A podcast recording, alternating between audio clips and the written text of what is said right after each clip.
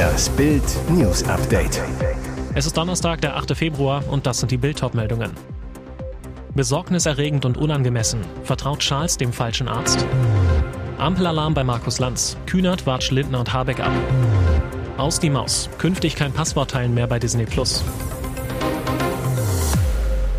Besorgniserregend und unangemessen. Vertraut Charles dem falschen Arzt? Er heilt mit Teufelskralle und Ziegenkraut, aber kann er auch dem krebskranken König Charles III. helfen? Nachdem der Buckingham Palast am Montagabend die Krebsdiagnose seines Monarchen öffentlich gemacht hatte, schaut die Welt auf ihn.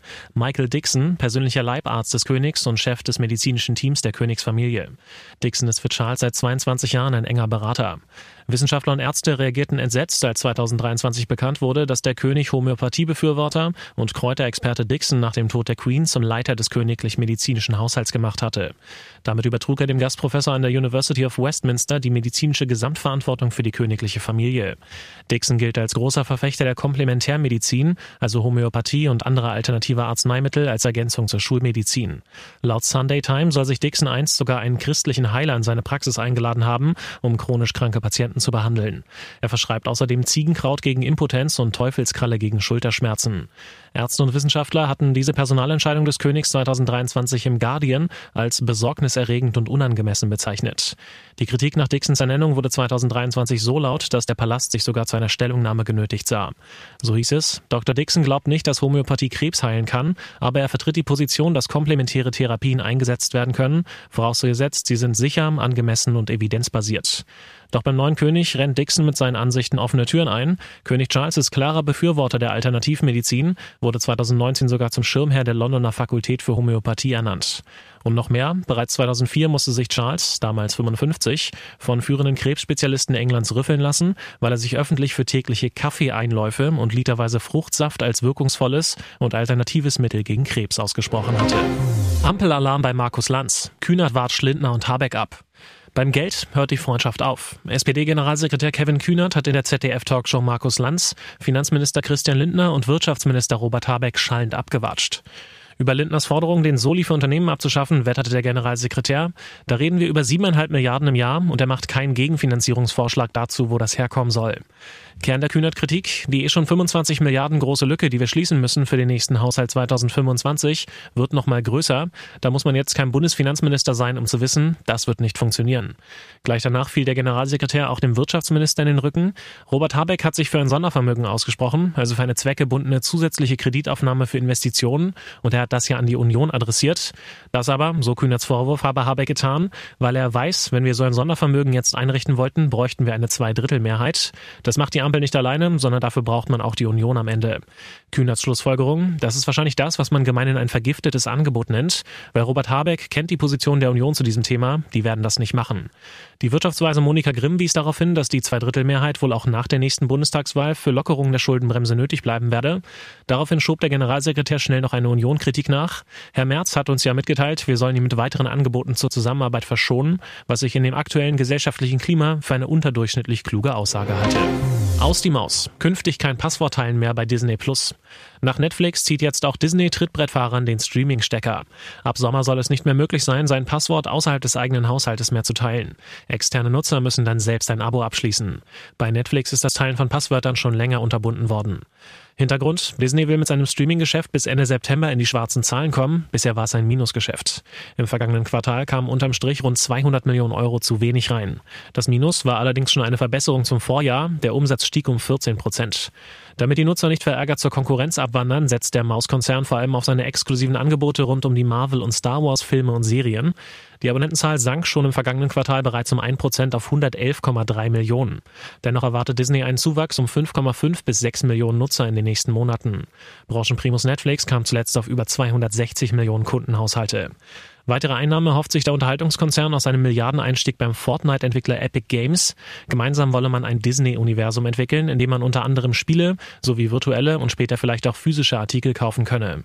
Die Entwicklung könne allerdings ein paar Jahre dauern, schränkte der Konzern ein. Erster Angeklagte packt aus. Der VW-Manager, die Prostituierten und ein Rucksack voller Sexspielzeug. Auf der Suche nach der Erfüllung seiner intimsten Wünsche soll ein VW-Manager in eine Rotlichtfalle getappt sein. Insgesamt 154.000 Euro schwatzten ihm angeblich drei junge Prostituierte ab, indem sie ihm finanzielle Notlagen vortäuschten. Doch er kam offenbar auch ansonsten nicht mit leeren Händen. Hinter der Abzocke soll der mutmaßliche Zuhälter der Mädchen stecken. Im Betrugsprozess vor dem Landgericht Hannover packte am Mittwoch ein ehemaliges Callgirl über die Sextreffen mit dem Konzernangestellten aus.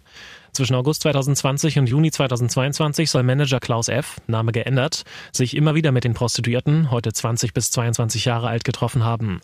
Dass sie damals viel zu jung fürs Gewerbe waren, ab 21 erlaubt, soll er nicht gewusst haben. Die Treffen habe ihr mutmaßlicher Zuhälter Yassam K. eingefädelt. Beim ersten Mal sollte F 800 Euro zahlen. Celine S. in ihrer Erklärung ans Gericht, der Freier hatte einen Rucksack voller Sexspielzeug dabei.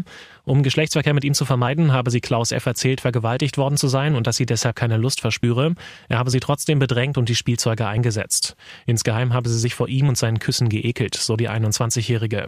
Auf Anweisung ihres Zuhälters, so der Vorwurf, tischte Celine S. dem vermögenden Manager Lügengeschichten von Notlagen wie Mietschulden, Kredite oder leerer Kühlschrank auf. Rund 21.000 Euro soll ihr der Freier zugesteckt haben. Wie viel sie selbst vom Geld behalten gehalten habe, wisse sie nicht mehr, erklärte die Rotlichtaussteigerin vor Gericht. Die Prostituierte Jule R. soll von Klaus F. mehr als 71.000 Euro, ihre damalige Kollegin Alessia N. über 60.000 Euro ergaunert haben. Der VW-Manager hatte sich die Beträge seinerzeit notiert und als Darlehen verstanden. Als die Rückzahlungen ausblieben, stellte er Strafanzeige. Und jetzt weitere wichtige Meldungen des Tages vom Bild Newsdesk. Sieg für Trump und die Ukraine und Israel könnten die Verlierer sein. Der US-Senat hat ein Gesetzespaket im Wert von 118 Milliarden Dollar abgelehnt, das Geld für die Sicherung der US-Grenze zu Mexiko sowie Hilfen für die Ukraine und Israel vorsieht.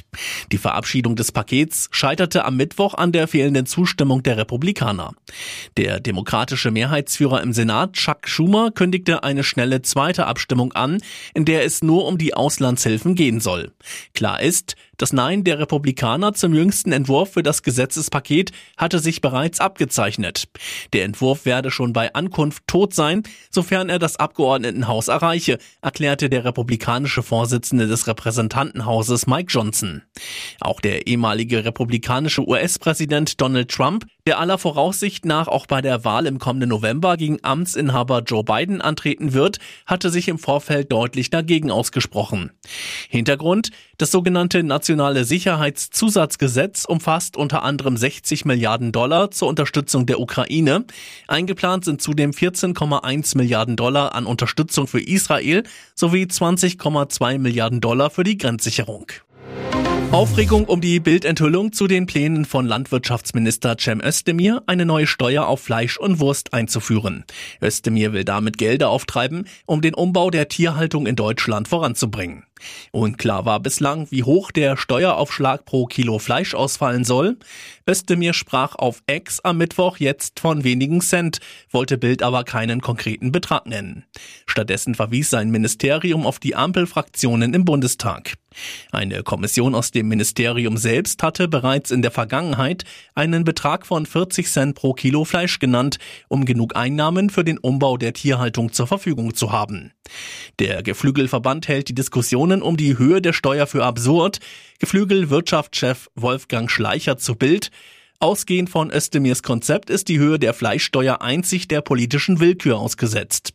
Objektiv nachvollziehbare Kriterien sind nicht erkennbar. Grundsätzlich lehnen wir jede Form einer Abgabe ab. Überraschende Unterstützung für den neuen Özdemir-Plan kommt aus der Fleischwirtschaft. Industrieriese Tönnies erklärte auf Bildanfrage, wir begrüßen es ausdrücklich, dass Özdemir den Umbau der Tierhaltung wieder gezielt in den Fokus rückt. Während die deutsche Wirtschaft abschmiert, kann dieser Konzern noch richtig investieren. Die Drogeriekette DM will für eine Milliarde Euro alle Geschäfte in Deutschland neu gestalten. Jährlich will das Unternehmen jetzt etwa 300 Filialen umbauen, bis jede einzelne in neuem Design erscheint. Darin sollen sich die Kunden dann wie ein Tourist in Paris fühlen. Markus Trojanski, Geschäftsführer für Expansion, verriet gegenüber Bild, bis 2030 möchten wir unsere derzeit 2100 DM-Märkte mit dem neuen Ladenbild ausstatten, inklusive technischer und räumlicher Beschaffenheiten sowie den neuen Ausstattungsmodulen investieren wir rund eine Milliarde Euro in das Fialnetz. Wie genau die Fialen aussehen sollen, lesen Sie auf Bild.de. Und dafür gab es Strafnachlass für Mitglieder des Remo-Clans. Die aus dem grünen Gewölbe Dresden gestohlenen und später zurückgegebenen Juwelen sind nur noch gut die Hälfte wert. Vor dem spektakulären Einbruch 2019 wurden sie auf rund 128,6 Millionen Euro geschätzt, wie aus der Antwort des Kulturministeriums auf eine Anfrage von Rico Gebhardt, Fraktionschef der Linken im Sächsischen Landtag zur Schadensbilanz hervorgeht. Demnach liegt ihr Wert nach aktueller Schätzung nur noch bei knapp 76,1 Millionen Euro. Die Restaurierungskosten für den Schmuck wurden mit knapp 127.000 Euro beziffert. Der Wert der weiter verschwundenen Epaulette mit dem sächsischen Weißen, einem knapp 50 Karäter aus der Brillant-Garnitur und der großen Brustschleife wird mit zusammen rund 37,9 Millionen Euro ausgewiesen. Der Kunstdiebstahl aus dem sächsischen Schatzkammermuseum am 25. November 2019 im Dresdner Residenzschloss sorgte international für Schlagzeilen. Die Täter hatten 21 Schmuckstücke mit Diamanten und Brillanten erbeutet. Pokalhit fällt aus. Das für Donnerstagabend angesetzte Viertelfinale zwischen dem ersten FC Saarbrücken und Borussia Mönchengladbach wurde abgesagt. Aufgrund des Starkregens in Saarbrücken steht das Spielfeld im Ludwigspark unter Wasser. Helfer versuchten mit Laubbläsern die Wassermengen vom Platz zu treiben, um den Rasen zu trocknen und bespielbar zu machen vergebens. Die finale Entscheidung für die Absage traf Schiedsrichter Florian Bad Stübner erst kurz vor dem geplanten Anpfiff. Nach einer ersten Platzbegehung war die Entscheidung vertagt worden. Die Mannschaften machten sich nochmal warm. Um 20.37 Uhr wurde die Spielabsage vom Stadionsprecher bekannt gegeben. Gladbachs Vizepräsident Rainer Bohnhof zu Bild. Das ist die einzig richtige Entscheidung. Das Risiko, dass sich Spieler verletzen, ist zu groß. Saarbrücken hat alles gegeben, um das Spiel zu retten. Für die und unsere unsere Fans tut es mir extrem leid. Gladbach Sportboss Roland Wirkus bei Sky. Wir hätten gern gespielt, aber es war die absolut richtige Entscheidung. Man muss ehrlich sein, es gibt Stellen auf dem Platz, da kannst du nicht stehen, da rutschst du weg. Es geht auch um die Gesundheit der Spieler.